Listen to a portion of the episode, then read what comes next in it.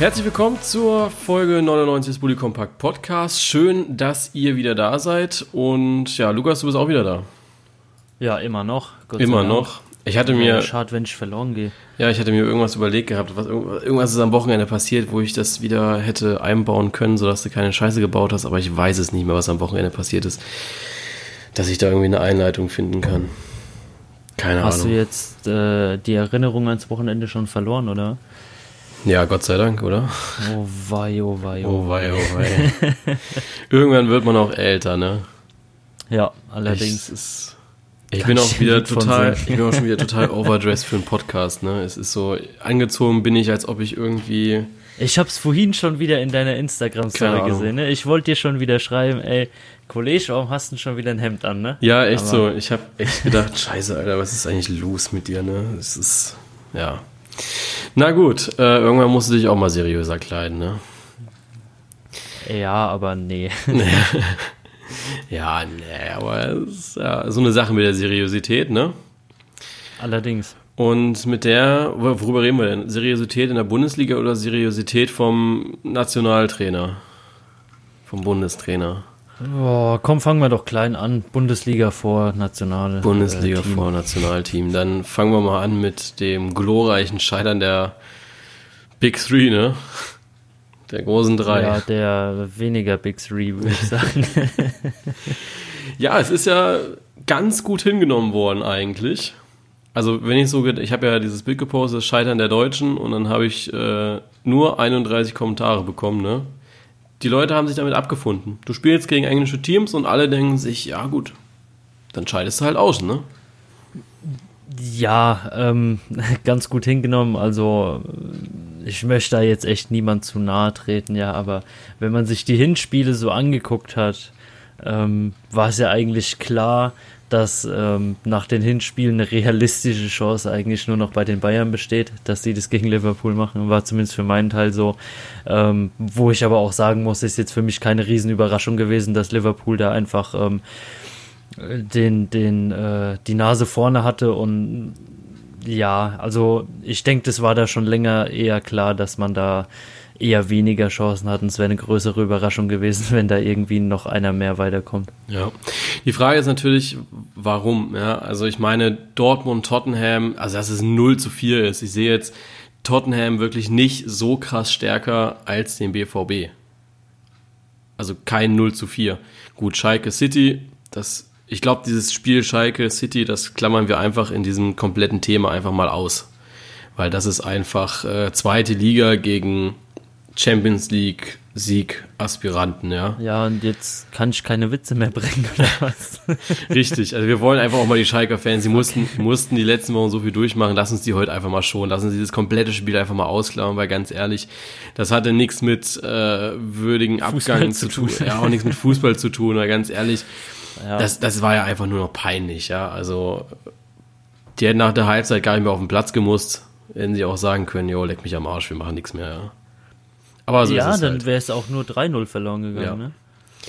Bayern hat auch nur verloren, weil Manuel Neuer mal wieder meinen musste, äh, Fußball zu spielen.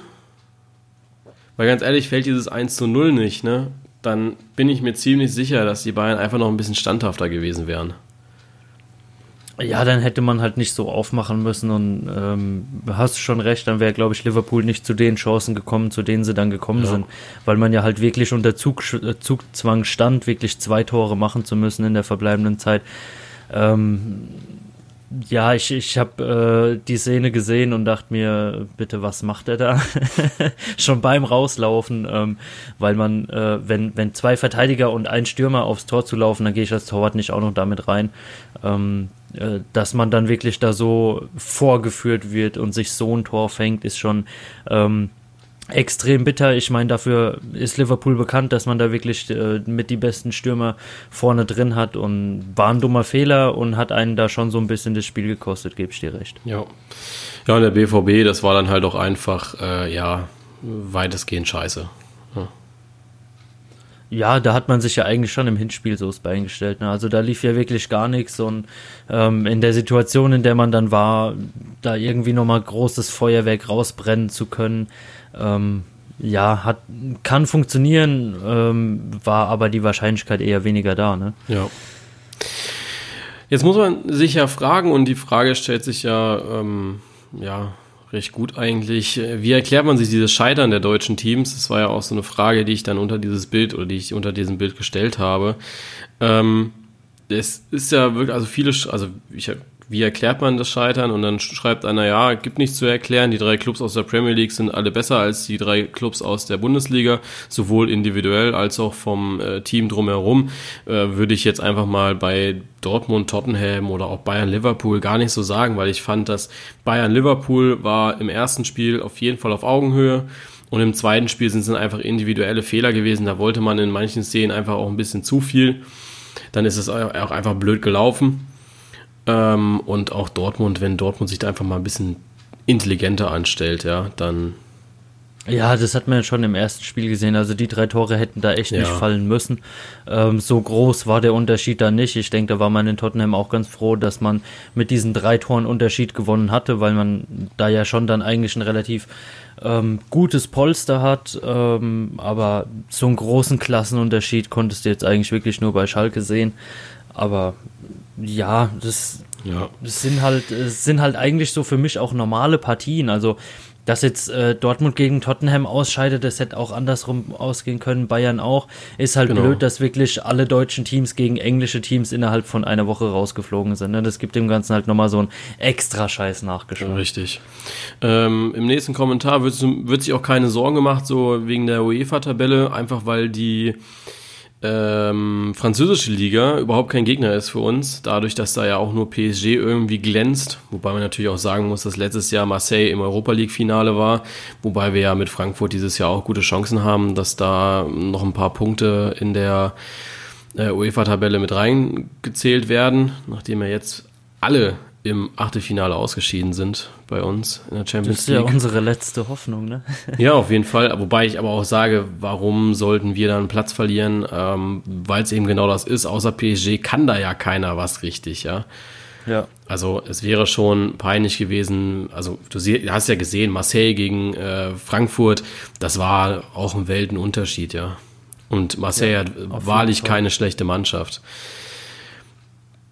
Äh, dann auch hier ganz ehrlich, gegen die Premier League Clubs kann es meiner Meinung nach passieren, dass sie als Team ausscheiden. Da wird auch so ein bisschen die, die Spielkultur äh, in Frage gestellt der Deutschen.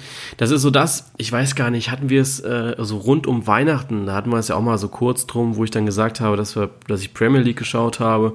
Und es ist ja ein komplett anderes Spiel, ja. Es ist viel zielgerichteter, viel, viel spannender eigentlich. Weil wenn du dir, dir so die deutschen Spiele anschaust, äh, nehmen wir einfach mal von letzter Woche Leipzig gegen Augsburg, da wollte es keiner, ja. Das war ein klassisches 0-0-Spiel und so ein 0-0-Spiel gibt es, glaube ich, gar nicht wirklich in der Premier League, dass da irgendwie mit Tiki-Taka versucht wird oder mit Ballgeschiebe oder so. Da gibt es ja eigentlich nur Angriff, ja. Ja, also vom äh, Spielstil her ist es auf jeden Fall ein Unterschied, wobei ich mir dann immer wieder so ein bisschen ins Gedächtnis rufe, ja, das hast du eigentlich in der Bundesliga auch, weil jede Mannschaft ja ähm, auf eine andere Mannschaft ähm, anders spielt. Ja, also diese Taktikverschiebung hast du immer wieder. Ähm, Problem immer so wieder für mich, wenn eine Mannschaft dann ihr Spiel zu sehr an das des Gegners anpasst. Also hat man, finde ich, bei Dortmund im ersten Spiel ganz gut gesehen und ähm, auch bei äh, Schalke zweiten. direkt im zweiten Spiel, also eigentlich von Anfang an sich nur auf City eingestellt, keinerlei Bemühungen irgendwie angestellt, mal einen eigenen Spielzug durchzuziehen oder so. Und dadurch verlierst du halt einfach, weil du, du kannst nicht innerhalb von, ähm, ich sag mal, den ersten zehn Minuten, in der sich die andere Mannschaft vielleicht auch noch finden muss, ähm, die komplette Taktik oder die, die kompletten Laufwege oder so durchschauen. Da musst du einfach auch mit irgendwas kontern können. Wenn du nur am Verteidigen bist, dann wird es immer schief gehen. Ja, es war ja auch bei Bayern im ersten, äh, im zweiten Spiel so, dass sie sich dann irgendwann angefangen haben, hinten reinzustellen. Also noch nicht mal, wo sie das Tor kassiert haben. Die hatten dann irgendwie am Anfang drei, vier gute Angriffe, wo ich dann auch sehr überrascht war, dass sie wieder so offensiv an die Sache rangehen. Aber dann haben sie es irgendwie auch geschafft, das ähm, umzustellen. Und äh, sich wieder schlechter zu machen, also schlechter zu präsentieren, als sie eigentlich waren die ersten halbe Stunde. Und auf einmal stellen sie sich hinten rein. Also ich kann da, da war ja auch Kritik von Robert Lewandowski, dass man zu viel Angsthasen-Fußball gespielt hat. Gerade auch nach dem 0 zu 1. Da musst du halt draufgehen, weil ich meine, was willst du machen? Das ist ja, du musst dann ja gewinnen. Du musst dann ja zwei Tore schießen, wenn der Gegner eins macht das ist ja keine Option, da irgendwie zu sagen, wir stellen uns jetzt hinten rein und gucken, dass wir nicht noch eins kriegen, ja. Ja, ja, natürlich nicht. Also ich denke auch gerade bei den Bayern ist die Klasse ja da, dass man gegen Liverpool ähm, da durchweg auch das Spiel auch mal in die Hand nehmen kann. Ähm, ob vielleicht war es eine Taktikanweisung, dass man gesagt hat, ja, äh, mal kurz vor der Halbzeit nochmal aufdrehen, vorher nochmal ein bisschen Gas wegnehmen, dass wir sie dann da wirklich an die Wand spielen, ist halt immer so eine Sache. Wenn es schief geht und du fängst dir dann da das Tor, ähm, sieht man jetzt, wie es ausgeht. Aber für mich ist wirklich ähm, in, in fast jedem Spiel, sage ich mal, ähm, das so eine Wendung nimmt, eigentlich das Problem, dass man sich zu sehr auf die andere Mannschaft eingestellt hat ähm, oder merkt, dass der eigene Spielstil halt von der anderen Mannschaft komplett ähm, umgeworfen wird und so keine neuen Ideen kriegt.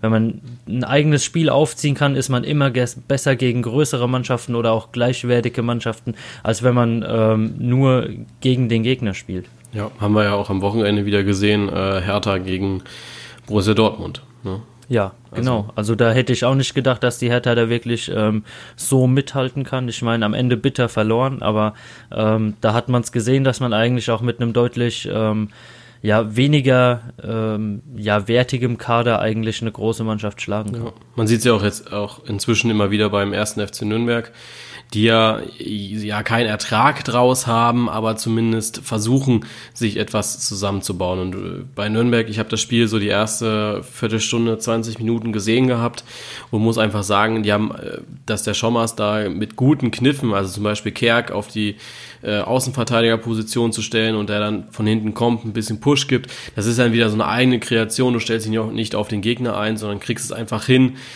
durch eigene Ideen den Gegner auszuhebeln. Und ganz ehrlich, wenn Behrens sich nicht so dappig anstellt mit einem Kopfball von außen von Kerk, ja, dann, dann ist es halt das Tor, ja. Dann ist es das 1 zu 0 früh in der Phase und dann hat Frankfurt auch zu überlegen, wie ändern sie das jetzt. Frankfurt ja. hat natürlich die Qualität, das zu ändern und hätte es wahrscheinlich dann auch geschafft, aber ne, weißt du, sowas muss dann auch einfach mal äh, gemacht werden und das haben wir in der Champions League halt leider zu wenig gesehen, sodass man sagen ja, kann, dass das wir da wurde da wirklich voll verpasst. Ich bin auch gespannt. Also nächstes Jahr, es muss deutlich besser werden, auch wieder international. Hier in Deutschland freuen wir uns, dass irgendwie so ein richtiges Schneckenrennen eigentlich in der kompletten Liga ist. Ne? Also ich meine, äh, ich weiß jetzt nicht, 60 Punkte, das ist eigentlich ganz gut zu dem Zeitpunkt der Liga. Weil ich meine, es sind ja jetzt noch, äh, boah, wie viele Spiele, es sind jetzt noch acht Spieltage. Sind ja nochmal 20, ja. Äh, mehr als 20 Punkte zu vergeben.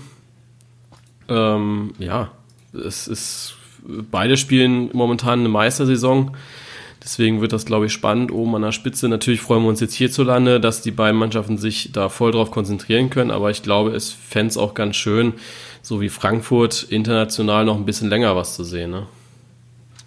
Ja, auf jeden Fall. Also ich denke, es ist immer Werbung für eine eigene Liga, erst recht für ein eigenes Team, wenn man international nochmal seine Klasse zeigen kann, ähm, zeigen kann, was das eigene Spiel ausmacht. Und ähm, ich weiß, Deutschland ist eine relativ, ähm, sage ich mal, beliebte Liga noch im Ausland, aber das kann sich auch ganz schnell ändern, wenn man da ähm, halt einfach so Leistungen zeigt ähm, und immer im Achtelfinale direkt rausfliegt oder so. Also ähm, ist für mich so ein bisschen mm, die, die Schwierigkeit, dass man wirklich da oben immer wieder diese ähm, wechselnden Positionen im internationalen Geschäft hat. Natürlich ist schön für viele Vereine, sich äh, abwechselnd da zu präsentieren, aber da bräuchte man halt echt jemand, ähm, gerade wie die Bayern, die dauerhaft vertreten sind und auch von mir aus dauerhaft mal Leistung zeigen. Ja. Ich bin auch gespannt, was die Bayern jetzt als Referenz nehmen, so fürs, für den Sommer, wenn sie Leute holen möchten. Weil ich meine, Lukas Hernandez ähm, oder auch Hudson O'Doy, wen sie sonst noch haben möchten, auch Julian Brandt und Kai Havertz. Natürlich ist es dann schwierig zu sagen, jo, wir sind zwar im Achtelfinale ausgeschieden letztes Jahr, aber wir werden es dieses Jahr unbedingt besser machen. Und es funktioniert dann nicht und dann wird es ja für den nächsten Sommer gefährlich, weil du kannst ja nicht den einen schon versprechen, dass du weit kommst in der Champions League und dann verkackst es in der nächsten Saison wieder. Ja. Ich glaube, dass, dass die deutschen Clubs sich da jetzt die Finger verbrennen könnten, ähm, so wie Schalke das jetzt getan hat, weil ich meine, es kamen ja eigentlich alle Spieler, so wie Marc Uth und so weiter, mit dem Blick darauf, die nächsten Jahre Champions League wieder zu spielen oder Champions League überhaupt zu spielen. Und sind wir ehrlich, wäre Marc Uth in Hoffenheim geblieben, dann würde ich jetzt einfach mal sagen, dass er unter Nagelsmann noch mal ein paar Tore geschossen hätte und nicht wie in Schalke in ein Loch gefallen ist. Und diese ja, Punkte hätte Hoffenheim dann auch noch mal ein bisschen weiter nach oben katapultiert in der Tabelle, würde ich einfach mal sagen. Ja. Ja, ist, ist eine schöne Sache eigentlich, dass du Marc Ute ansprichst, weil da hatte ich es auch am äh, Samstagmittag, habe ich mit meinem Bruder und mit meinem Vater da schön Fußball geguckt gehabt und da war auch ähm, äh, eine Szene aus Schalke, glaube ich, gerade eingeblendet gewesen, wo ich gesagt habe, es ist eigentlich recht schade, dass er da im Moment so verkümmert, weil er für mich so, so eigentlich eine Grundhoffnung war. Ja, also der ist in Hoffenheim da wirklich so aufgeblüht gewesen und ähm, äh, hat da so eine gute Leistung gezeigt und geht in Schalke jetzt so unter, ähm, was ich eigentlich echt schade finde. Ja, Nationalspieler geworden in Hoffenheim. Und es war auch einer, den du ja auch über Jahre hinweg schon da gesehen hast, wo du sagst, yo, das wird mal ein richtig guter, der wird uns auch in der Nationalmannschaft weiterhelfen. Aber es ist so diese Gefahr dieser einen guten Saison. Du siehst es auch bei Philipp Max aktuell. Ja, letztes Jahr hochgelobt, äh, Top-Assistgeber in der Bundesliga, ja, da war schon, der war schon halb in England. Äh, gut, Nationalmannschaft nehmen wir einfach mal raus, weil er da wohl ja keine Chance bekommt. Aber genau, sowas ist es ja. Du musst ja langfristig Leistung bringen, du musst langfristig gut sein und das ist eben so das, was es einem sehr, sehr schwierig macht, eigentlich heutzutage den Club zu wechseln nach einer guten Saison. Weil du musst ja, ja gucken, ob du es langfristig schaffst und deswegen tue ich mir auch immer schwer, wenn es so heißt, wen würdest du denn in die Nationalmannschaft nominieren? Maxi Eggestein spielt momentan eine herausragende Saison, aber jetzt stell dir mal vor, der wechselt nächstes Jahr zu Dortmund. Ich glaube, dass ihm das nicht gut tun würde. Weil ich, nee, glaube ich auch nicht. Weil er in diesem Bremer Umfeld momentan funktioniert. Und jetzt setzt du ihn einfach mal dahin, wo Delaney, das kann funktionieren, keine Frage. Aber jetzt stellst du ihn mal für Delaney oder so auf und dann natürlich auch mit einer offensiven Position. Ich glaube, dass er da dann schon seine Schwierigkeiten dann wieder bekommt. Und das fände ich sehr, sehr schade, wenn dann so ein junges Talent wieder so früh verbraucht wird. Ja, es ist ja auch meistens einfach ein enorm großer Leistungsdruck, wenn du jetzt ähm, als junges Talent eine, eine mega gute Saison spielst, die großen Clubs wollen dich haben. Ähm, mag ja alles schön und gut sein, dann gehst du dahin, ähm, hast vielleicht wirklich mal ein halbes Jahr einen Durchhänger, was ja bei jedem Fußballer auf jeden Fall mal die Sache ist. Also es spielt ja wirklich keiner äh, Spiel für Spiel äh, konstant auf Weltklasse-Niveau. Das gibt's ja nicht. Also ja. selbst Neymar, Messi oder so, die haben immer mal Schwächephasen, wo sie mal nicht treffen oder ähm, auch äh, äh, Ramos, ja, äh, um mal vielleicht auch einen Verteidiger zu nennen, nicht nur Stürmer. Aber ja, ähm, und dann hast du einfach diesen enormen Druck, dass da wirklich ähm, erfahrene Spieler hinter dir stehen, die dich dann halt einfach ersetzen. Und da ist Fußball einfach ein gnadenloses Geschäft. Und dann ist man vielleicht wirklich auch als äh, aufstrebender junger Fußballer vielleicht besser beraten, einfach noch ein Jahr mit dem Wechsel zu warten und vielleicht dann einfach ähm, in, in Bremen, sei es Augsburg oder ähm, ein, ein, Verein, wo man einfach mehr die Chance hat, vielleicht auch mal eine Schwächephase zu überwinden, der einem da trotzdem den Rücken stärkt und man dann halt trotzdem die Spiele macht. So kommst du da am besten raus und das hast du bei großen Clubs nicht. Ja, vor allem, weil es jetzt auch gerade auch, äh, ist ja auch aktuell beim VfB so zum Beispiel, dass Kabak irgendwie mit äh, Real Madrid in Verbindung gebracht wird. Ey, der Junge ist 18 Jahre alt, halt, spielt jetzt gerade in der Bundesliga eine recht gute Saison, aber das hat Pavard eben letztes Jahr auch gemacht und ist dieses Jahr eben, äh, ja, unterer Durchschnitt.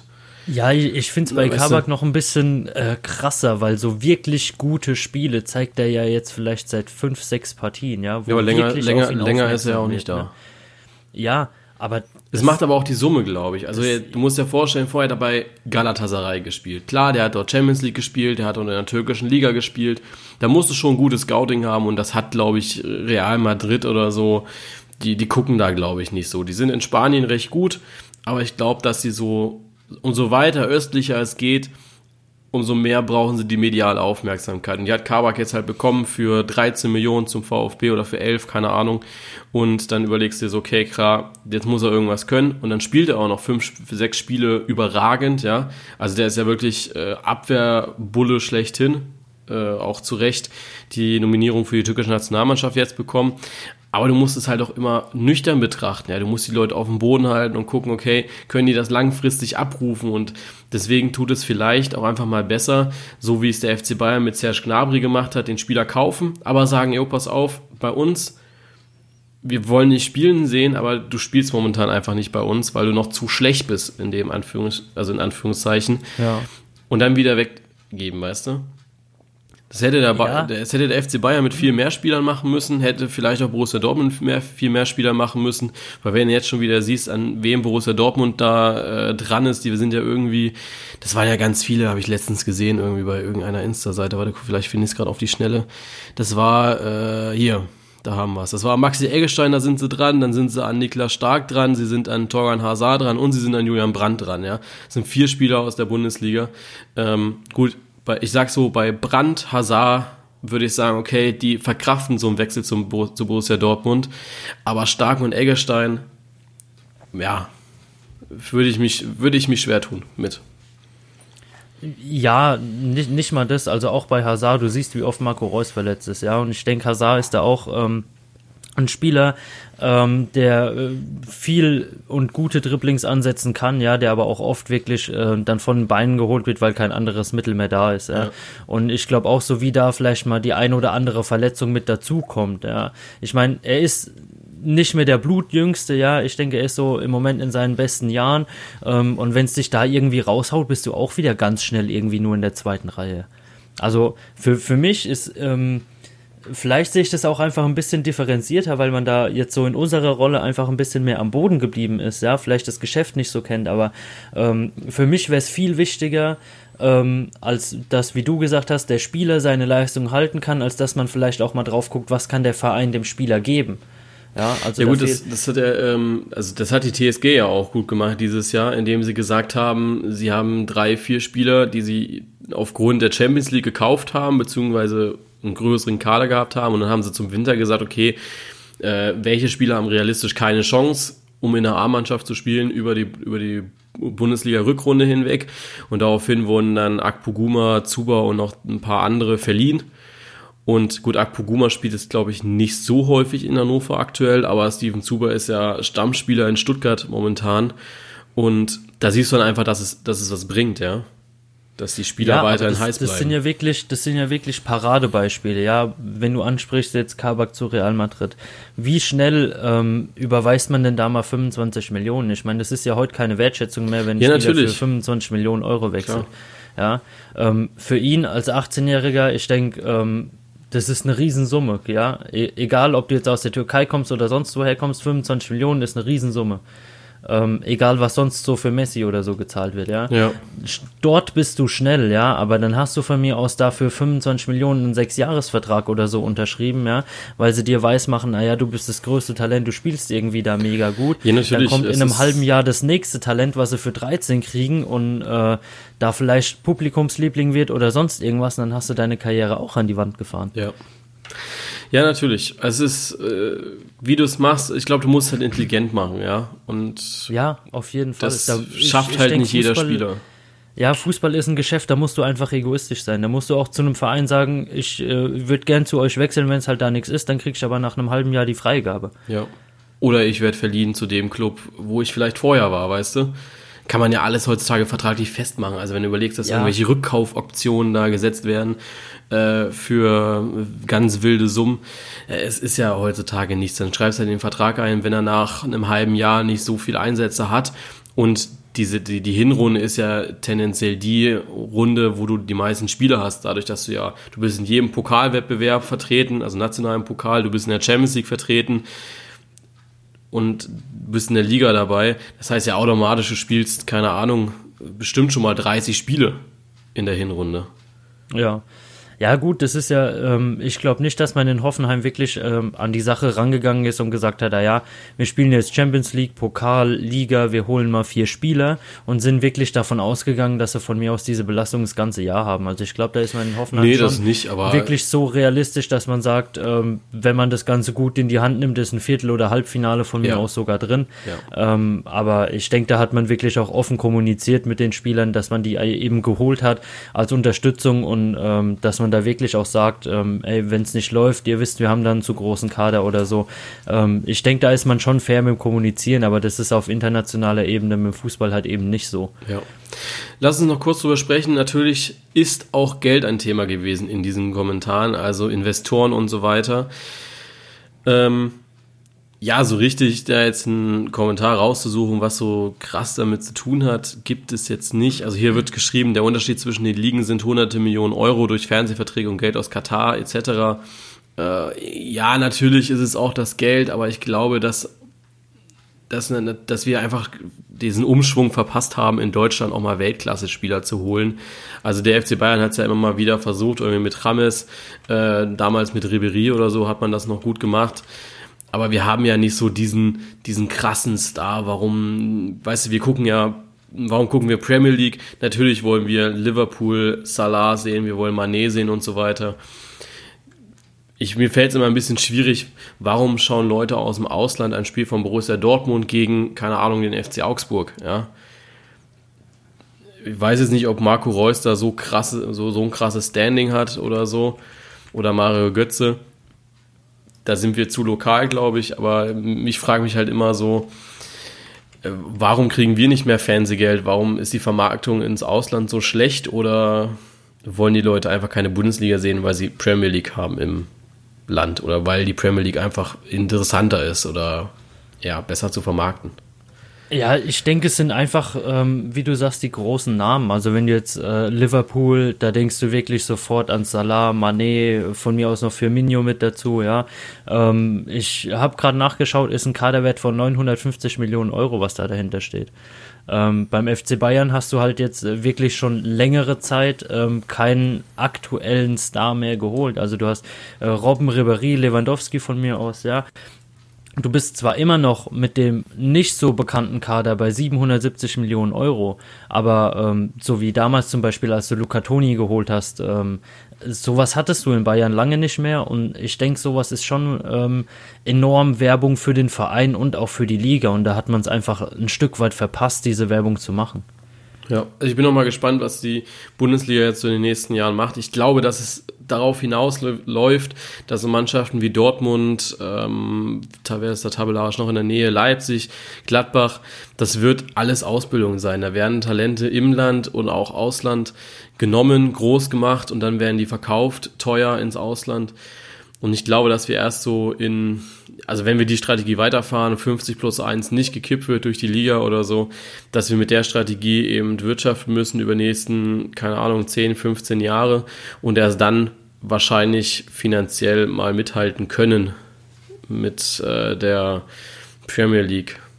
Ja, wie also, du sagst, die, die, die brauchen einfach Zeit. Also du siehst ja, ähm, äh, Leipzig hat ja die Finanzspritze äh, bekommen, ist ja offene Sache, die spielen da oben mit, ja, ob man das System jetzt gut findet oder nicht, ist halt jedem selbst überlassen, ja, aber da, da sieht man halt einfach, wo es hingeht, dass man dieses Geld für die Spieler einfach braucht und ja. dass es funktioniert.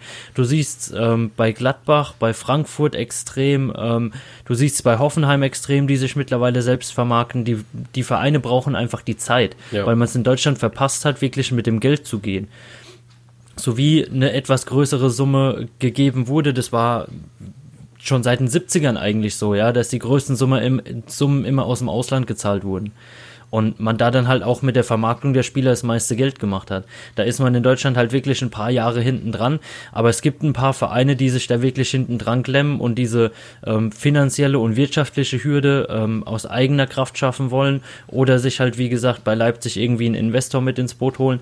Ähm, ist mir prinzipiell scheißegal, wie man es macht. Ähm, Hauptsache der Fußball bleibt da attraktiv. Ja, ja bei äh, Frankfurt ist es ja auch so, die haben ja mit, äh, wie hieß der vor Bobic? Ich weiß gar nicht mehr. Ähm, irgendwas mit H. Ach, ähm. Hübner? Hü nee, nee, nee, nicht Hübner, oh, der andere. Der? der beim HSV dann auch war. Ja, ich weiß. Du, du weißt, wen ich meine, der, der auch mal Sky-Experte war eine Zeit lang. Ich weiß gar ja. nicht, wie er heißt. Und dann äh, kam ja Freddy Bobic und Freddy Bobic hat gesagt, dass sein Vorgänger eigentlich dafür da war, dass der Verein, dass es dem Verein gut geht, äh, dass du in der Bundesliga etabliert bist und so weiter. Und dann kam Bobic und Bobic hat dann angefangen zu sagen, okay, wir investieren jetzt aber und gucken eben, dass wir größer werden. Und Bobic hat einfach so clever eingekauft, was sein Vorgänger eben, Heribert Bruchhagen, äh, ja, was, genau. was Heribert Bruchhagen nicht geschafft hat, so clever einzukaufen, äh, dass du eben auch international mitspielen kannst, dass du die Bayern schlagen kannst. Und wenn du jetzt so siehst, was, was, ähm, was Bobic in die Hand genommen hat, ich glaube, der hat Rebic gekauft, der hat der hat Jovic geholt, der hat Haller geholt, der, der hat ja eigentlich alles geschafft, ja, was er wollte irgendwie. Der hat Radetzky aus dem Nichts geholt, hat den groß gemacht, ist jetzt bei Leverkusen. Das ist halt, sind halt so Sachen, genau so musst du spielen. Und wenn du es dann noch schaffst, diese, diese Spieler zu kompensieren, ja, also dass du dann ja. holst dann Rönnoff äh, aus Schweden oder Norwegen, ähm, du holst, ja, du schaffst immer wieder eine, eine Top-Position. Alex Meyer fällt weg, du holst einen Haller, du holst einen Rebic und hast dann wieder Freude vorne drinne. Ja, du, du musst clever einkaufen, Eben. wie du schon sagst. Das ist äh, eigentlich ähm, ist es im Fußball mittlerweile eher ein wirtschaftlicher Prozess, den du ähm, ja überschreiten musst, sage ich mal, als wirklich diese die Spieler mit Klasse zu finden. Es gibt mittlerweile so viele Spieler, ähm, die eine enorme Klasse mitbringen, einfach durch diese super Ausbildung, die man in Deutschland ja. im Fußball genießen kann. Ja, du musst Frankfurt hat es jetzt vorgemacht, äh, Gladbach hat es vorgemacht. Du musst clever einkaufen, kannst die Leute danach teuer verkaufen. Das geht vielleicht mal fünf Jahre so, das geht vielleicht mal zehn Jahre so, ja, aber du musst ja als Verein dieses finanzielle Polster aufbauen, um irgendwann halt auch mal verhandlungsfähig zu sein mit den Spielern. Genau. Gladbach ist mittlerweile in der Lage, bei einem Hazard-Transfer auch mal zu sagen, hey komm, ich gebe dir mal fünf Millionen mehr. Ja. Das hat man aber nur geschafft, weil man damals einen Reus verkauft hat, einen Dante verkauft hat, ähm, etliche Talente ähm, nach Bayern hat gehen lassen oder so, ja. Also du, du, du musst irgendwie den finanziellen Grundstock haben, ähm, um wirklich die Klasse bei dir halten zu können. So sieht's aus. Ähm, lass uns das Thema abschließen an diesem Punkt. Äh, ich glaube, lass uns abschließen mit Eintracht Frankfurt eventuell noch. Die spielen jetzt gegen Benfica im Viertelfinale. Ich glaube, dass sie das gewinnen werden. Deswegen rechne ich da schon fest damit, dass Eintracht Frankfurt das Halbfinale da irgendwie klar macht hoffe, dass ich da jetzt ja, nicht enttäuscht werde. Ich würde mich freuen. Also Benfica ist auf jeden Fall ein Los, das man schlagen kann. Ja, denke ich Was auch. ich der Eintracht auf jeden Fall auch zutraue. Also da bin äh, ich zumindest deutlich positiver gestimmt als gegen Madrid. Ja. Ähm, Mailand. Madrid sage ich, ja, genau. Hauptsache Italien. Ja. ähm, nee, also ich denke, da kann man auf jeden Fall was schaffen und äh, würde mich freuen, wenn Frankfurt da vielleicht nochmal so ein bisschen die deutsche Fahne hochhält. Sehe ich genauso. So, dann kommen wir zur anderen deutschen Fahne, also die Leute, die halt wirklich die deutsche Fahne irgendwie tragen, ne? zur Nationalmannschaft. Da gab es ja letzte Woche, Donnerstag war es, ne? Donnerstag war so Pressekonferenztag oder Freitag. Ich glaube, es war Freitag. Schalke hat nämlich auch PK gemacht. Es war auf jeden Fall ein sehr, sehr schöner Tag, weil eine PK nach der anderen äh, Auslosung von der Champions League kam noch. Das, dann war es auch Freitag, ja. Es war ein super Tag, wo du nur super auch bei Sky Sport News HD verbringen konntest. Und ich muss sagen, ähm, Jogi Löw hat sich besser geschlagen, als ich das dachte. Ich weiß nicht, ja. ob du die PK gesehen hast oder zumindest ja, ein paar, in, paar Begriffe. In Ausschnitten, ja. aber ähm, selbst da muss ich sagen, ähm, ich, ich fand es echt gut und war echt überrascht mit, ähm, ja, mit, mit welchem ja, Selbstbewusstsein so ein bisschen er seine Entscheidung da wirklich vertreten hat und ähm, auch ähm, wie souverän er so mit den Journalisten umgegangen ist. Ja, ich glaube, er hat auch, äh, ich weiß es nicht, ob es eine Ausrede war von ihm, aber er hat ja auch gesagt gehabt, dass er den Spielern gesagt hat, dass er nicht mit denen plant bis zur EM.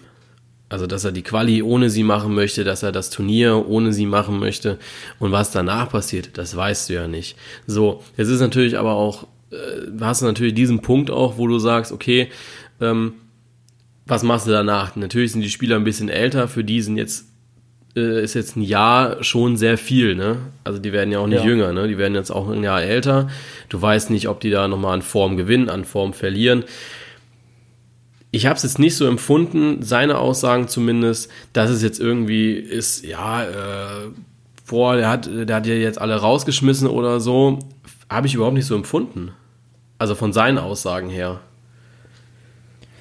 Ja, gut sind immer zwei Meinungen. Ne? Also ähm, erstmal muss ich sagen, fand ich es eigentlich echt gut, nochmal im Nachhinein, ähm, dass man sich von den Spielern aus da wirklich ein, zwei Tage Zeit genommen hat, um ein Statement rauszuhauen und nicht, wie man es aus äh, jüngster Vergangenheit kennt, ähm, übers Internet direkt irgendwelche Botschaften dazu verbreiten.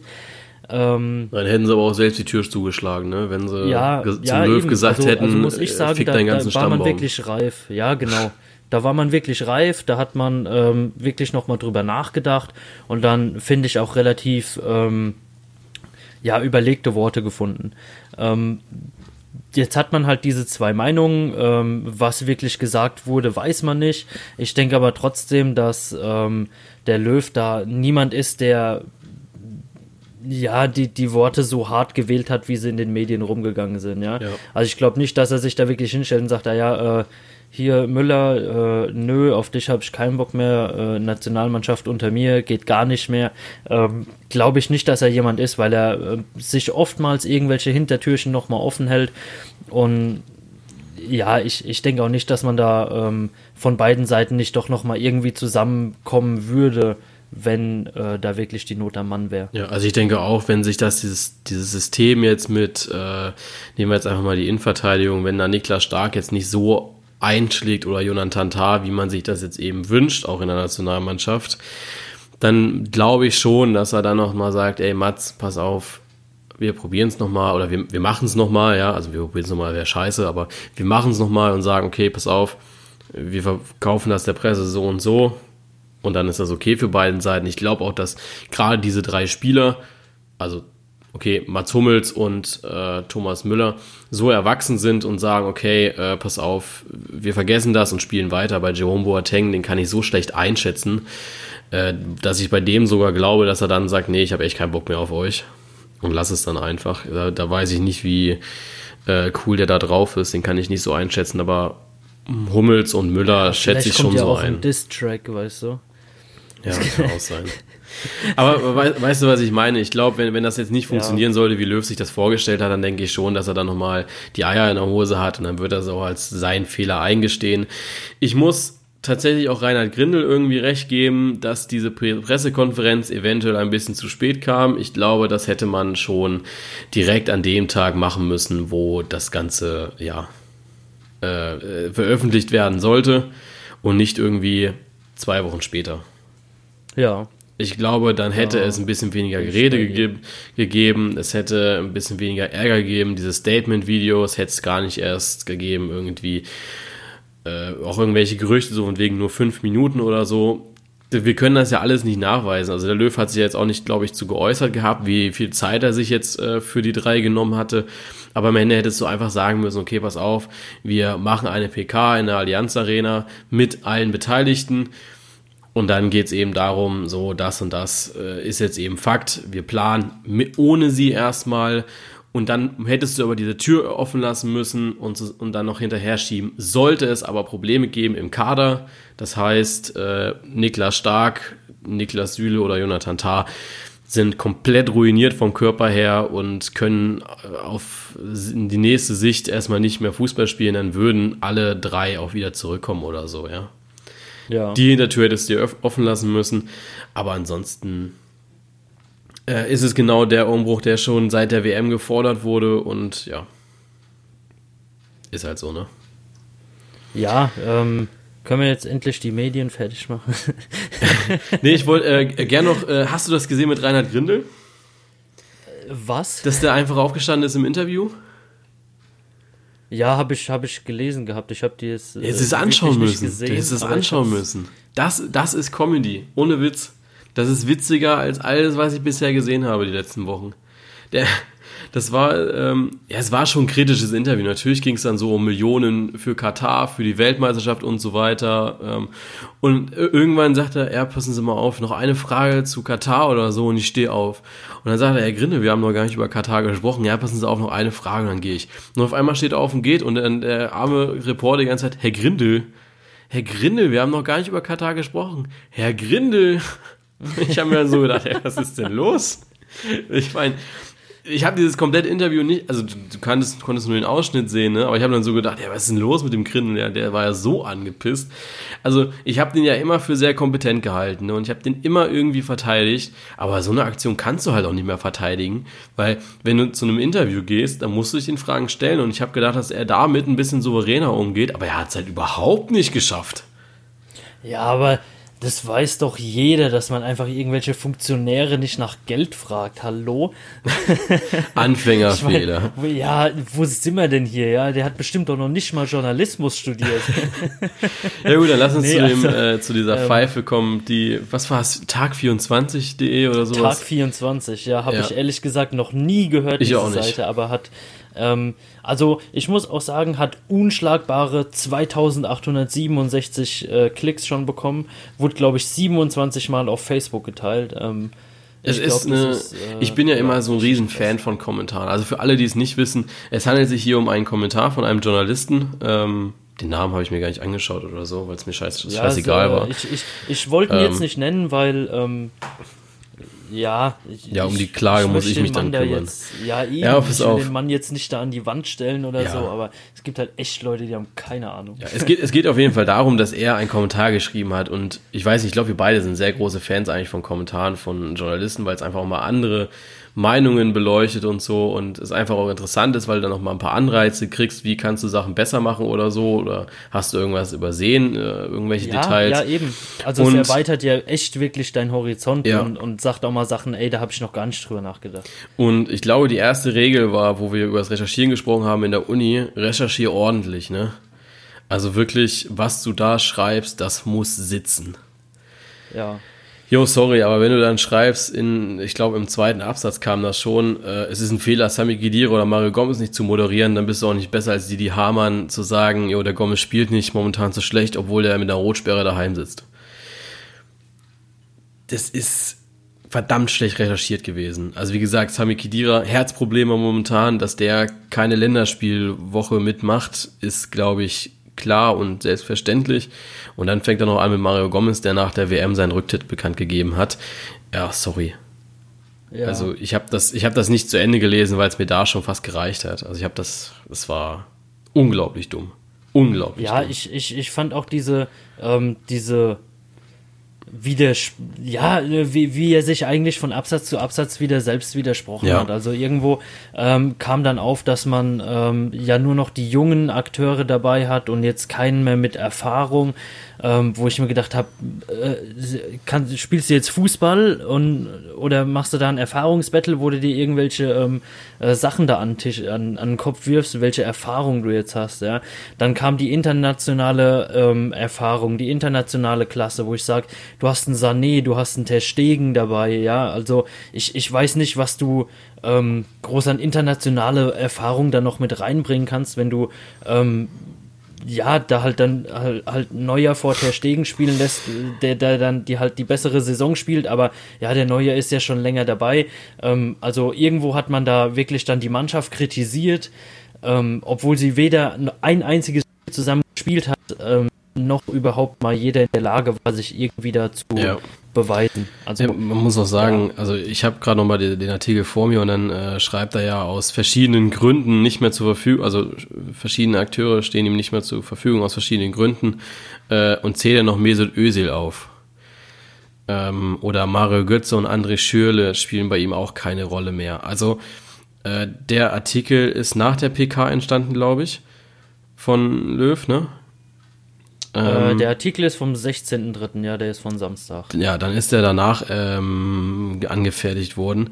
Äh, da, er hat ja, Joachim Löw hat sich ja klar geäußert zu Mario Götze, dass es momentan einfach noch nicht reicht und dass er eventuell, also für, für längerfristig wieder was ist, keine Frage. André Schürle, ey Gott, ey, der spielt bei Fulham aktuell, ja. ja. Es ist, der, der hörst du auch nichts momentan. Also du ja, musst ja auch mal gucken, was machen die Spieler, ja. Und ich meine, die deutschen Medien sind ja so geil auf deutsche Spieler im Ausland, die schon in der Li eigenen Liga nichts gerissen haben. Wenn André Schürrle jetzt durch die Decke gehen würde, dann wäre das auch ein Name, der aufgetaucht wäre, irgendwie bei Bild oder sonst was, so von wegen, ein überragender André Schürrle wurde nicht nominiert. Ey, was, was ist das, ja? Warum wirfst du da einen Namen André Schürrle rein, ja? Weil er 2014 meine Flanke gut geschlagen hat auf Mario Götze, ja? Ja, nicht nur das. Ähm, es, es ist ja, also für mich ist das Ganze eher so ein, so ein Bashing, ähm, wo man wirklich diesen, diesen ganzen Hass, dass er jetzt die alt ehrwürdig verdienten Spieler da jetzt nochmal rausgeschmissen hat, das will man da, glaube ich, alles nochmal so ein bisschen ähm, ähm, aufwühlen, nochmal das Feuer lodern lassen, weil man zum Beispiel auch auf Jonas Hector zu sprechen kommt, ja.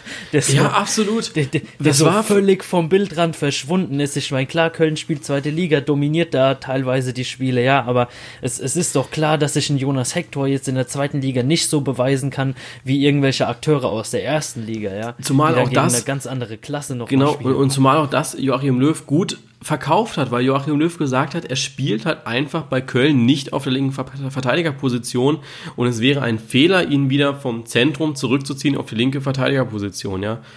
Und du brauchst in, in, in, im DFB-Kader brauchst du sicher keinen Sechser mehr, ja. Da bist du mit Gündogan, Goretzka, du hast äh, jetzt einen Eggerstein mitgenommen, du hast einen Kimmich, du hast einen Havertz äh, von mir aus hast du, ja, das war's. Und, und du hast noch einen Toni Kroos, ja. Die sind alle Male besser auf der Sechser-Position als Jonas Hector. So, willst du den jetzt auf die linke, also der spielt ja im Verein dort nicht, ja. Es ist ja ein Riesenfehler, den dann wieder zurückzuziehen, wenn er da überhaupt keine Spielpraxis hat. Da, da verstehe ich Joachim Löw, dass er ihn nicht nominiert und ich muss auch ehrlich sagen, dass ich ihn bei meinem Kader auch nicht drinne hatte. Und das war der erste Name, den ich da rausgestrichen habe für mich. Ja, weil er für mich keine, ja, kein Spieler war, wo ich sage, yo, krass, den muss ich jetzt mitnehmen oder so. Also ich gebe zu, dass der Kader eventuell an so ein paar Stellen ein bisschen unüberlegt ist, aber äh, ja, im Endeffekt ist es auch einfach, dass man Leuten auch mal eine zweite Chance geben muss und ich finde, Jonas Hector hatte jetzt seine Chance und er spielt im Verein jetzt auch nicht so die Saison, wo ich sage, wow, ja. krass. Ja, ja, eben, genau das ist es. Aber ich habe noch, ähm, ich habe noch mein Trumpfblatt in der Hand, ja. Also das ist wirklich der Satz aus dem Artikel, wo es bei mir völlig aufgehört hat, ja. Ähm, wo er sagt, dass sich die ähm, Leipzig-Außenverteidiger Halzenberg und Klostermann ähm, erstmal gegen etablierte Größen wie Nico Schulz äh, beweisen müssen, ja. Wo ich mir dann so gedacht habe, ey, Nico Schulz, Alter, ja. Ja, auch erst drei Länderspiele, oder? Drei, ja, der vier? hat vier Länderspiele, vier. Alter, ja. Ich meine, der ist jetzt vielleicht ein halbes Jahr dabei, hat vier ja. Länderspiele. Und Ey, also ich, ich muss echt sagen, auch so diese, äh, bei Von Tor gab es ja auch diese Erfahrungsdiskussion, glaube ich. Also irgendwo hatte ich das gesehen oder vielleicht war es auch Doppelpass oder so. Aber da ging es ja. ja. auch drum, äh, wie erfahren ist der Kader denn? Sie haben jetzt keine Führungsperson mehr. Aber ich finde, dass du ja genau jetzt dass sich da neue Führungspositionen, äh, Führungsspieler auch heraus etablieren. Warum soll denn nicht ein Niklas Süle das Steuer in die, äh, ja, das Steuer in die Hand nehmen? Warum soll denn nicht ein Josua Kimmich da stark sein? Warum soll, also du hast ja noch Toni Kroos, du hast noch einen Marco Reus mit drinne. Ähm, ich glaube auch, dass äh, Serge Gnabry oder Julian Brandt starke Persönlichkeiten sind, die da eben was machen können, ja, auf dem Platz. Du hast noch hinten Manuel Neuer, du hast aber auch einen Ter Stegen dabei, die, die beide Persönlichkeiten sind, ja. Also ich sehe ja. hier, also ich persönlich finde es gut, dass er die jetzt rausgenommen hat, um einfach mal zu sehen, wer etabliert sich denn da jetzt raus? Wer wird denn jetzt wirklich Führungsspieler und auf wen kannst du die nächsten, keine Ahnung, fünf, sechs, sieben Jahre noch bauen, ja? Und das ist dann halt einfach Süle, Kimmich, Brandt, Gnabry, das sind dann eben die Spieler oder auch vielleicht auch Kai ja. Havertz, ja? Ja, auf die du setzen musst. Ja, ich, ich verstehe es halt nicht, ähm, warum man jetzt diese ganzen wirklich auch echt mal jetzt viele, in Anführungszeichen, Veränderungen und diesen Umbruch, ähm, dass jetzt alles auf einmal so geschieht, ja, man auf einmal eine komplett neue Mannschaft hat. Ähm, warum man das so kritisiert? Ich meine, ist doch besser, wenn man jetzt ähm, in der Phase, in der es eigentlich um eh nichts geht, groß, ähm, diese Mannschaft so umbaut, dass sie zum nächsten Turnier fit ist und sich eingespielt hat, man genau weiß, auf wen man wo zählen kann, wer sich in dem Team wirklich ähm, durchsetzt, ähm, wer welche Qualitäten in diese Mannschaft mit reinbringt, als dass man alles nach und nach macht und eine Mannschaft über eine lange Zeit eher schwächt. Ja, sehe ich, sehe ich genauso. Ähm, ich denke, dass ja gerade auch dieses EM-Quali-System, ja, das ist ja so dankbar, ja. Dadurch, dass ja diese Europameisterschaft einfach so aufgebläht ist, da kommt ja irgendwie noch der beste Dritte oder so, oder die Dritten spielen noch irgendwie eine Playoff-Runde gegeneinander. Ist das nicht sogar so in ja, der Quali? Genau. Ja, Gott, also ich weiß jetzt gerade unsere Gruppe nicht auswendig. Ähm, deutsche Quali-Gruppe, kann man das gerade mal googeln? Äh, wie heißt es denn? Deutsche WM-Quali, EM-Quali, deutsche EM-Quali. Ja, Europameisterschaft erstmal. Ja, ja, Fangen wir mal klein an. Ähm, wo ist das denn hier? Gruppe und Gegner des DFB. Oh. Kriegen wir da auch was oder ist es? Ich hasse solche Artikel. So, ähm. EM-Qualifikation. Sie werden nie glauben, wer die deutschen Gruppengegner sind. du, spielst, du spielst gegen die Niederlande, du spielst gegen Weißrussland, du spielst gegen Estland und du spielst gegen Nordirland. Das sind Gegner, wow, Mann. Das, das schaffst Definitiv. du. Das schaffst du, ja. Also ich denke so, Weißrussland, Estland, da landest du auf jeden Fall vor, wenn du nicht komplett dumm bist. Niederlande, okay, da gebe ich gerne den ersten Platz ab, soll halt so sein, dann landen wir halt auch nur in Top B, kann ja auch sein. Und jo, Nordirland ist so eine Nation, die ärgert uns extrem, keine Frage. Aber ich glaube auch, dass äh, wir Nordirland irgendwie schlagen können in dieser Gruppe. Ja, und dann bist Fall. du halt mindestens auf Platz zwei, vielleicht, wenn es richtig blöd läuft und Nordirland da komplett diese Gruppe rasiert, dann sind sie halt auf drei, äh, auf zwei. Und dann bist du halt auf drei und dann guckst du eben, was ist in den anderen Gruppen passiert äh, in der Quali. Dann spielst du halt nochmal Playoffs.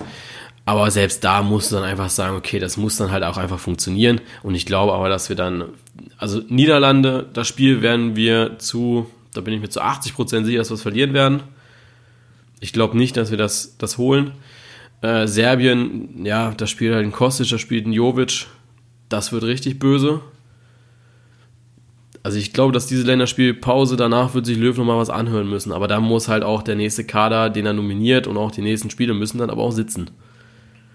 Ansonsten wird auch hoffentlich ja, das, Grindel das ihm mal das anzählen. Das ist halt die Gefahr. Das ist genau die Gefahr, dass man jetzt zu viel in diese ein, zwei Spiele rein interpretiert. Ja? Wie, wie oft sagen wir, ähm, du kannst nach einem neuen Trainer vielleicht nach fünf bis maximal acht Spiele die erste Handschrift wiedererkennen. Also ich finde, da ja, ist man in Deutschland echt undankbar, dass man dem Ganzen nicht die Zeit gibt. Ja? Also ich denke, je, jeder Fan will ja, dass die Mannschaft erfolgreich ist. Ja? Und dafür braucht sie jetzt einfach die Zeit. Ich meine, die hat jetzt nächstes Jahr Jahr das nächste Turnier, ja. Das sind jetzt fast noch, das ist eigentlich ein und ein Dreivierteljahr noch, ja, bis das Turnier da fast wieder losgeht. Ja, du musst aber mhm. überlegen, ähm, wir haben, ähm, okay, da siehst du das, äh, wir haben jetzt gerade eine Länderspielpause, die haben wir jetzt im März, dann haben wir im Juni nochmal eine, wir haben im September eine, wir haben im Oktober eine und im November. Und dann ist die EM-Quali durch. So. Der, natürlich muss es jetzt, also ich denke, dass wir im Juli wissen müssen, mit welcher Mannschaft wir schon im nächsten Jahr planen können. Und dann musst du dir ja für die Rückrunde der äh, EM-Quali musst du dann ja schon was präsentieren können. Ja, wir spielen ja auch Länderspiele gegen Argentinien äh, im, am äh, 9.10 das ist so ein Spiel, das musst du auch eigentlich gewinnen, weil du willst ja auch was zeigen, ja. Du, du kannst dich ja nicht beweisen gegen Nordirland oder Estland oder so. Du musst dich ja beweisen gegen Gegner wie die Niederlande, wie gegen Argentinien, ja. Deswegen, also da muss der Kader schon sitzen, meiner Meinung nach. Und wenn Löw es jetzt nicht schafft, das bis ja, Juni hinzukriegen, dann glaube ich, dass es auch eng für ihn wird. Und dass der DFB dann sich auch hinterfragt und dass Oliver Bierhoff dann auch sagt, okay, ist der Löw denn jetzt noch der Richtige? Ja, aber, aber selbst das, was würde das denn bringen? Also gerade wo du sagst, wir haben jetzt die Spiele da bis in den Herbst rein, ja. Und ähm, ich sag natürlich ist das jetzt eine relativ leistungsbezogene Nominierung, wo ich sage, ist mir viel lieber und ich denke, da fährt man auch deutlich besser mit, als wenn man immer wieder ähm, auf seine altbewährten Spieler zurückschaut, dass man einfach die Besten im Moment rauspickt, die man zur Verfügung hat. Das sollte ja auch eigentlich Ziel von der Nationalmannschaft sein. Ähm, und ich denke, durch diese Qualifikation wird man auf jeden Fall durchkommen. Also ich sehe es ja, da. Ja, klar, ähm, aber du, du musst ja auch überlegen, äh, mit welcher Art und Weise kommst du weiter. Ja? Wir regen uns ja inzwischen auch schon so ein bisschen auf, dass dieses Spielsystem sich ja nicht groß verändert hat, weißt du? Also wenn du jetzt so 2014 nimmst und nimmst jetzt eben äh, 2000 18 die Weltmeisterschaft. Es war jetzt nicht so groß anders. Und wenn Löw natürlich weiterhin auf diesem System beharrt, was er natürlich nicht möchte, weil er ja jetzt auch schnellere Spieler nominiert hat, deswegen er ja Hummels, Müller und Boateng aussortiert hat und deswegen äh, Spieler geholt hat, die ein bisschen spritziger sind, die schneller sind und so weiter. Wenn das nicht funktionieren sollte, dass er da keinen Misch hinkriegt zwischen Stabilität und Spritzigkeit, dann glaube ich, dass er dann auch vielleicht nicht mehr der Richtige ist, um eben ein Turnier zu spielen. Ja, ich, ich denke halt wirklich nach wie vor, dass man ihm da ähm, vielleicht ein bisschen mehr Zeit geben muss. Ja, also durch, wie gesagt, durch die Qualifikation kommst du auf jeden Fall. Ja, dann hast du ja fast noch eine komplette Saison, also du hast wirklich noch eine komplette Saison, bis das nächste Turnier losgeht. Ja, und da kannst du dann immer noch schauen, ob sich vielleicht doch noch einer vor den anderen geschoben hat. Ja, ja. also ich, ich denke, man holt im Moment so mit der Nachnominierung und so ähm, holt man die besten Anwärter wirklich auf eine lange Zeit in der Nationalmannschaft mit rein. Ähm, da kann natürlich nächstes Jahr noch ein, ein, ein, Neuhaus oder auch aus der U21 oder so nochmal jemand mit hochrücken, auf jeden Fall. Aber ich denke, im Moment hat man äh, wirklich so das Beste nachnominiert, wo ich die Chance sehe, äh, dass man sich in der Nationalmannschaft beweist. Und wenn es eben nicht so ist und das Ganze noch auf einzelnen Positionen verändert wird, ähm, ist man, denke ich, trotzdem bis zur ähm, Europameisterschaft dann auf jeden Fall fit.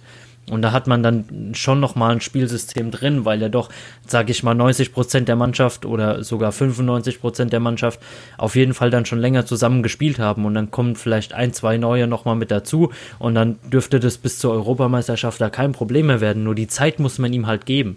Ja, ja. Ich denke, die Spieler spielen so wenig zusammen. Die haben so wenig Spielerfahrung dann zusammen.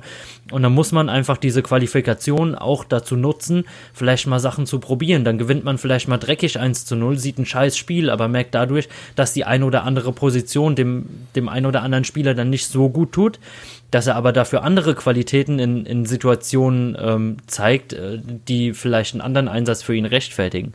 Also da muss man, denke ich, schon die einzigen äh, paar Chancen nutzen, die man in der Nationalmannschaft hat, das Ganze jetzt wirklich auch als Umbruch zu sehen vielleicht die Baustelle auch einfach mal jetzt aufzumachen und dran zu arbeiten und, und nicht mit der Erwartungshaltung äh, reinzugehen, ich mache eine Baustelle auf und äh, habe auf einmal ein komplett fertiges Haus da stehen. Ja. Um diese Podcast-Folge so ein bisschen abzurunden, haben wir aus der Community ein äh, Zitat erhalten von Michael Ballack. Also Michael Ballack hat es, glaube ich, irgendwie bei Sky oder so gesagt gehabt, aber das wurde mir halt äh, zugereicht. Und Kenne ich denjenigen, der das, das zugereicht du hat? Du kennst denjenigen. Ich möchte es ah, okay. keinen Namen nennen. ähm, auf jeden Fall hat er geschrieben. Wir sind bei der WM zeitig ausgeschieden, in der Nations League abgestiegen, in der CL war für alle deutschen Teams im Achtelfinale Schluss. Wir dürfen die Dinge nicht schönreden. Gemeint ist natürlich, dass der deutsche Fußball im internationalen Vergleich an Bedeutung und Stärke verliert. Was meint ihr zu diesem Thema? Es ist ja so wirklich Abrundung dieser beiden äh, Themen, die wir heute besprochen haben. Äh, ja, wir verdienen an Bedeutung und Stärke, aber ich glaube, so wie wir es vorhin auch schon bei Champions League und so gesagt haben und äh, dass ja jetzt auch so ein bisschen der Fazit war, oder das Fazit war von der, vom Nationalmannschaftsthema, dass wir da stärker nochmal rauskommen. Ja, also auf glaube, jeden Fall. Also hatten wir ja gesagt, es geht viel über den Marktwert heutzutage, ja. viel über die wirtschaftliche Sache der Clubs. Aber ich denke, da ist man in Deutschland doch auf einem guten ähm, Weg, nicht die komplette Liga zu verkaufen, sondern dass wirklich einzelne Vereine sich da rauskristallisieren, ihren eigenen Weg gehen und damit halt auch wirklich die Liga nochmal wertiger machen. Ja, und ich glaube, da muss man einfach mutig sein, egal ob in der Nationalmannschaft mit dem Umbruch jetzt, ähm, mit Transfers oder mit dem eigenen Spielstil. Ich denke, die Eintracht macht es die Saison am besten vor, wie das funktionieren muss. Und daran sollte man sich einfach ein Beispiel nehmen. Ja. Ähm ja, ich denke auch. Also ich glaube auch, dass diese Managerposition immer besser wird, immer wichtiger wird. Und du siehst einfach, dass so Leute wie Friedi Bobic einfach momentan sehr, sehr gute Arbeit machen. Ähm, von Gladbach, äh, Max Eber selbstverständlich auch. Und ich glaube einfach, dass es genauso jetzt, äh, ich sehe Simon Rolf ist in so einer Position, der das machen wird. Äh, Thomas Sisselsberger kann uns vielleicht auch überraschen. Vielleicht wird auch Jochen Schneider bei Schalke nochmal was bewegen. Äh, ich denke, dass das äh, immer besser wird. Und ja, ich glaube, dass die das schon reißen und schaukeln, das Ding. Ja, auf jeden Fall. Ich meine, Deutschland hat ja die, die in Anführungszeichen Produkte, ja. Also es gehen ja viele Spieler zu Topclubs aus Deutschland für ja. gewisse Beträge, die auch international ähm, äh, für Furore sorgen. Ja, dann hast du äh, Thomas Tuchel, Jürgen Klopp, ja, sind, sind auch äh, Trainer, die eigentlich bei Top-Mannschaften trainieren. Ähm, die Qualität ist da, man muss sie halt langsam halt im eigenen Land äh, halten können und da muss man halt jetzt diesen längeren Weg gehen, was ich nicht unbedingt mal schlecht finde, weil man eben nicht auf einer Finanzblase das Ganze aufbaut. Ja. So, dann gehen wir noch in unsere beiden Kategorien. Schnelltipprunde haben wir ja diese Woche nicht. Da können wir nur das Ergebnis von vergangenen Wochenende erzählen. Also die Community hat äh, sieben Punkte geholt, genauso wie ich. Und du hast sechs Punkte geholt. Das heißt, wir gleichen uns jetzt wieder aus mit 115 zu 115 Punkten. Äh, in der Punktewertung, also drei Punkte für Spieltagssiege, bist du halt immer noch sechs Punkte vor mir. Da habe ich stehst du? 33, 39. Genau. Wunderbar. Und die Community jetzt seitdem wir tippen, äh, hat 14 Punkte gesammelt, also seitdem die Community da auch äh, mit dabei ist, genau. Also bin ich äh, sechs Punkte vorne und das Torverhältnis ist ausgeglichen. Ja, Torverhältnis zählt hier nicht. Ne? Äh, äh, nee, Ja, Punkte okay. zählen hier nicht. Ne? Alles klar. Das ist ja momentan an der Spitze, musst du auch einfach sagen, dass der BVB Erster ist. ja. Also Tor, wen interessiert das Ja. Torverhältnis? Ne? Ja, eben. Sehe ich genauso. Ich So. wollte dich nur fragen, ob du Bock hast, Würste zu verkaufen. Ich hab und Bock, dir eine Glatze ich hab- schneiden zu lassen. Ja, Glatze sowieso. Äh, lass uns auch schnell auf die ähm, Overrated und Underrated kompakt eingehen. Also Overrated für mich äh, weiterhin dieses Nationalmannschaftsthema, weil ich einfach sage, ey, halt einfach die Fresse und lasse erstmal machen. Ja, Vielleicht wird's ja definitiv. gar nicht so schlimm. Ähm, wie gesagt, nächstes Jahr im Juni, da muss dann schon irgendwie was sitzen. Dann würde ich das eventuell auch ein bisschen äh, höher priorisieren, aber aktuell sage ich, ja, äh, mach halt, ne? Jetzt darfst du noch deins sagen. Ja, overrated bin ich auch auf jeden Fall Ja. bei dem Theater mit dabei. Ähm, Komme ich mir zwar so ein bisschen schlecht vor, weil wir das ja letzte Folge eigentlich schon hatten, aber ja, ich auch. Aber ähm, es, es wirkt ein ja, bisschen es- unkreativ, aber es ist halt erstmal ist nichts anderes passiert. Und auf der anderen Seite sage ich mir auch, ey Leute, was, was soll ich nehmen? Soll ich jetzt wieder Meisterschaftskampf nehmen? Äh, ist, ist auch blöd. Hatte ich auch schon. ja, Ähm, underrated Kompakt. Was ist für dich unterbewertet gewesen diese Woche? Ähm, unterbewertet für mich auf jeden Fall so ein bisschen, dass Dortmund sich doch noch mal so so gefangen hat, ja, also seit man da jetzt ja die Tabellenführung ähm, ja abgegeben hat aufgrund der Tordifferenz, ähm, ja passen die Ergebnisse halt wieder. Also man man hat doch mal so einen leichten Ruck gespürt, ähm, dass man wirklich auch jetzt wie in Berlin bis zur letzten Minute kämpft ähm, sich da nochmal aufgerappelt hat, was für mich doch so ein bisschen untergegangen ist, dass man jetzt mit den Bayern doch ähm, ja von den Punkten her zumindest Schritt halten kann. Ich denke, dass du nicht jeden jetzt 6-0 abschießt, ist auf Dortmund äh, kein Geheimnis, dass man da schon ähm, ja ein bisschen mehr zu tun hat beim anderen Gegnern und jetzt nicht unbedingt dieser Überflieger wieder ist, aber dass man doch äh, die Ergebnisse jetzt wenigstens wieder einfährt. Ähm, ja, dafür, dass man vorher so runtergemacht wurde, dass man die Tabellenführung abgegeben hat, ist das, finde ich, doch ein bisschen untergegangen. Ja, wobei man natürlich auch sagen muss, dass die Bayern momentan ordentlich rasieren. Also ich glaube jetzt äh, zweimal hintereinander 6 zu 0 ist halt schon eine Ansage, ne? Also ich, ich will jetzt nicht irgendwie, Ja. ich will jetzt nicht Wolfsburg schwach reden äh, oder Mainz. Also Wolfsburg habe ich nicht damit gerechnet, dass die da 6-0 gewinnen. Ähm, bei Mainz, das war dann so die Trotzreaktion, die du letzte Woche angesprochen hattest. Ja. Äh, dass sie dann einfach sagen, jo, Als die- hätte die ich's ballern geahnt, sie ne? weg. Aber es, es war schon, äh, es ist schon eine Ansage in Richtung Dortmund, ne? Wobei ich jetzt auch wieder Ja, ein auf bisschen, jeden Fall, aber- wobei es jetzt auch wieder falsch ist von Zorg irgendwie zu sagen, wir wollen jetzt die Meisterschaft, äh, das ist genau das, was wir letzte Woche besprochen hatten, glaube ich, oder vorletzte Woche, ich weiß schon gar nicht mehr, weil es so lässig ist, dieses Thema. Ähm, das, das hättest du sagen müssen, wo du neun Punkte vorher warst. Jetzt wollen wir die Meisterschaft holen. Jetzt wollen wir nichts mehr anbrennen lassen. Jetzt wollen wir nicht nur neun Punkte vorne dran sein, wir wollen zwölf, 15. Wir wollen 20 Punkte Vorsprung haben und wollen im April die Meisterschaft haben, weißt du? Das Ja. hättest du machen müssen. Und das haben sie nicht geschafft, weil sie immer darauf bedacht waren, ruhig zu bleiben. Und das war der Riesenfehler. Ja. Ja, Selbstvertrauen auszustrahlen. Jetzt versuchen sie Selbstvertrauen auszustrahlen, was aber komplett Panne ist, ja. Ja, die Sache, ähm, ich, ich finde, natürlich marschieren die Bayern da gerade mit den beeindruckenden Siegen jetzt so ein bisschen vorne weg, ja. Ähm, zählt für mich halt nur so halb, weil ich sage, äh, wenn sich ein Gegner so präsentiert wie zum Beispiel Wolfsburg, ja, die sind nicht schlecht, ja. Aber ganz ehrlich, wie die sich in München präsentiert hätten, da hätte auch Dortmund 6-0 gegen die gewinnen Ja, können. klar. Hat man in Nürnberg gesehen. Also das, das war für mich so ein bisschen die Referenz. Äh, wenn du einen Gegner hast, der sich gegen Bayern oder Dortmund so präsentiert, dann kriegst du die Dinger. Ja. Äh, für mich underrated war jetzt so ein bisschen dieses Champions League Ausscheiden. Mich hat es ein bisschen erschrocken gehabt, dass da in, der, in den sozialen Netzwerken da nicht so wirklich drüber gesprochen wurde. Also dass da auch nicht irgendwie so eine Ernsthaftigkeit hinter war, sondern einfach immer so flapsig gesagt wurde, yo, ähm, gegen, gegen die Premier League, dann scheidest du halt mal aus.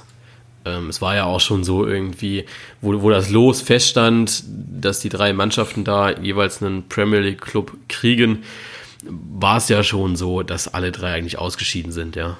Und das fand ich ein ja. bisschen schade. Ich glaube, dass da äh, gerade auch von Seiten der Bundesliga-Fans, ich sage jetzt auch bewusst Bundesliga, weil ich meine, ähm, auch wenn du Augsburg-Fan bist, solltest du daran interessiert sein, dass gerade die Mannschaften da oben oder auch wenn du Stuttgart oder Mainz oder Düsseldorf oder sonst was bist, mhm. äh, bist du daran interessiert, dass die Mannschaften da oben eben weit kommen in der Champions League. Einfach aus dem Grund, dass du es immer wieder schaffen kannst, als Tabellensiebter in die Europa League einzuziehen. Ja. Weißt du? Und wenn du das nicht schaffst, oder jetzt auch zum Beispiel Leverkusen, jetzt sagen wir einfach mal, dass Leverkusen sich drauf verlasst, dass einer da oben, äh, ja gut, dass der FC Bayern äh, den Pokal holt. So, und so schnell ist Leverkusen dann auf einmal, ja, in, in der Europa League fest drinne und Wolfsburg darf äh, in die Quali, in die Playoffs rein. Ja. Weißt du, und da, da musst du drauf hoffen eigentlich. Und deswegen finde ich es auch ein bisschen schade, dass das so hingenommen wurde und dass wir momentan den Luxus haben von wegen äh, vier feste Champions League Plätze. Es gibt keine scheiß Quali mehr, wo äh, Hoffenheim dran gescheitert ist gegen Liverpool. Ähm, weißt du, genau das. Und ich glaube, dass wir, äh, ich finde es auch schön, äh, dass die Frankfurter die Europa League so ernst nehmen. Ja. Für, die ist das, für die ist das ein Geschenk. Äh, und ja, da, da, macht man was aus der Chance so, ne? Also genau, richtig. Und wenn du letzt, letztes Jahr gesehen hast oder auch dieses Jahr äh, Hoffenheim Nee, doch letztes Jahr war auch Hoffenheim, ne? Ja, letztes Jahr waren sie ja alle eigentlich ja, ja, in der Gruppenphase schon weg. Genau, und letztes Jahr war dann irgendwie alles scheiße, dann ist ja noch Leipzig dazugekommen, Dortmund hat es auch nicht so richtig ernst genommen, ist dann gegen äh, Red Bull Salzburg ausgeschieden. Das ist scheiße, ja, und Frankfurt macht einfach mal wieder was draus und nutzt dieses Geschenk Europa League und ich hoffe, dass das dann nächstes Jahr eventuell auch ein bisschen mehr Anklang bekommt äh, in der Bundesliga. Ja. Genau dass dann eventuell auch Gladbach, falls sie noch runterrutschen sollten oder auch Leverkusen, wenn sie reinrutschen, dass sie dann sagen, okay, dieses Jahr aber wirklich ernst. Ja. Das ja, würde mich freuen. Ist, ist, ja, in Gladbach hat man es ja gesehen. Also ich denke gerade diese äh, Saison, wo man Champions League gespielt hat, ja, ähm, mit den Gegnern, die man hatte, wo man eben auch City ähm, und äh, Turin dabei hatte. Ähm, ich denke, scheiße präsentiert hat man sich da auf keinen Fall. Ja, also wenn man erste Saison Champions League da unentschieden spielt, ähm, einmal unglücklich 2-1 verliert, ähm, ja. hat man da halt schon Bock drauf. Ja, ähm, die Sache ist, es gibt halt wirklich wenige Vereine, die in diesem wechselnden Geschäft oben diese Konstanz so halten können. Ja, oder wenn du einfach auch sagst, dass Frankfurt das so krass macht, also die haben ja noch kein einziges Spiel die Saison verloren in der äh, Europa League das ist, ja. die, die nehmen das an, ja, die wollen dahin, die kaufen jegliches Ticketkontingent. Also ganz ehrlich, wenn sie danach, äh, die hätten nochmal mit 20.000 mehr nach Mailand reisen können, ja, weil dieses Stadion war ja hoffnungslos leer.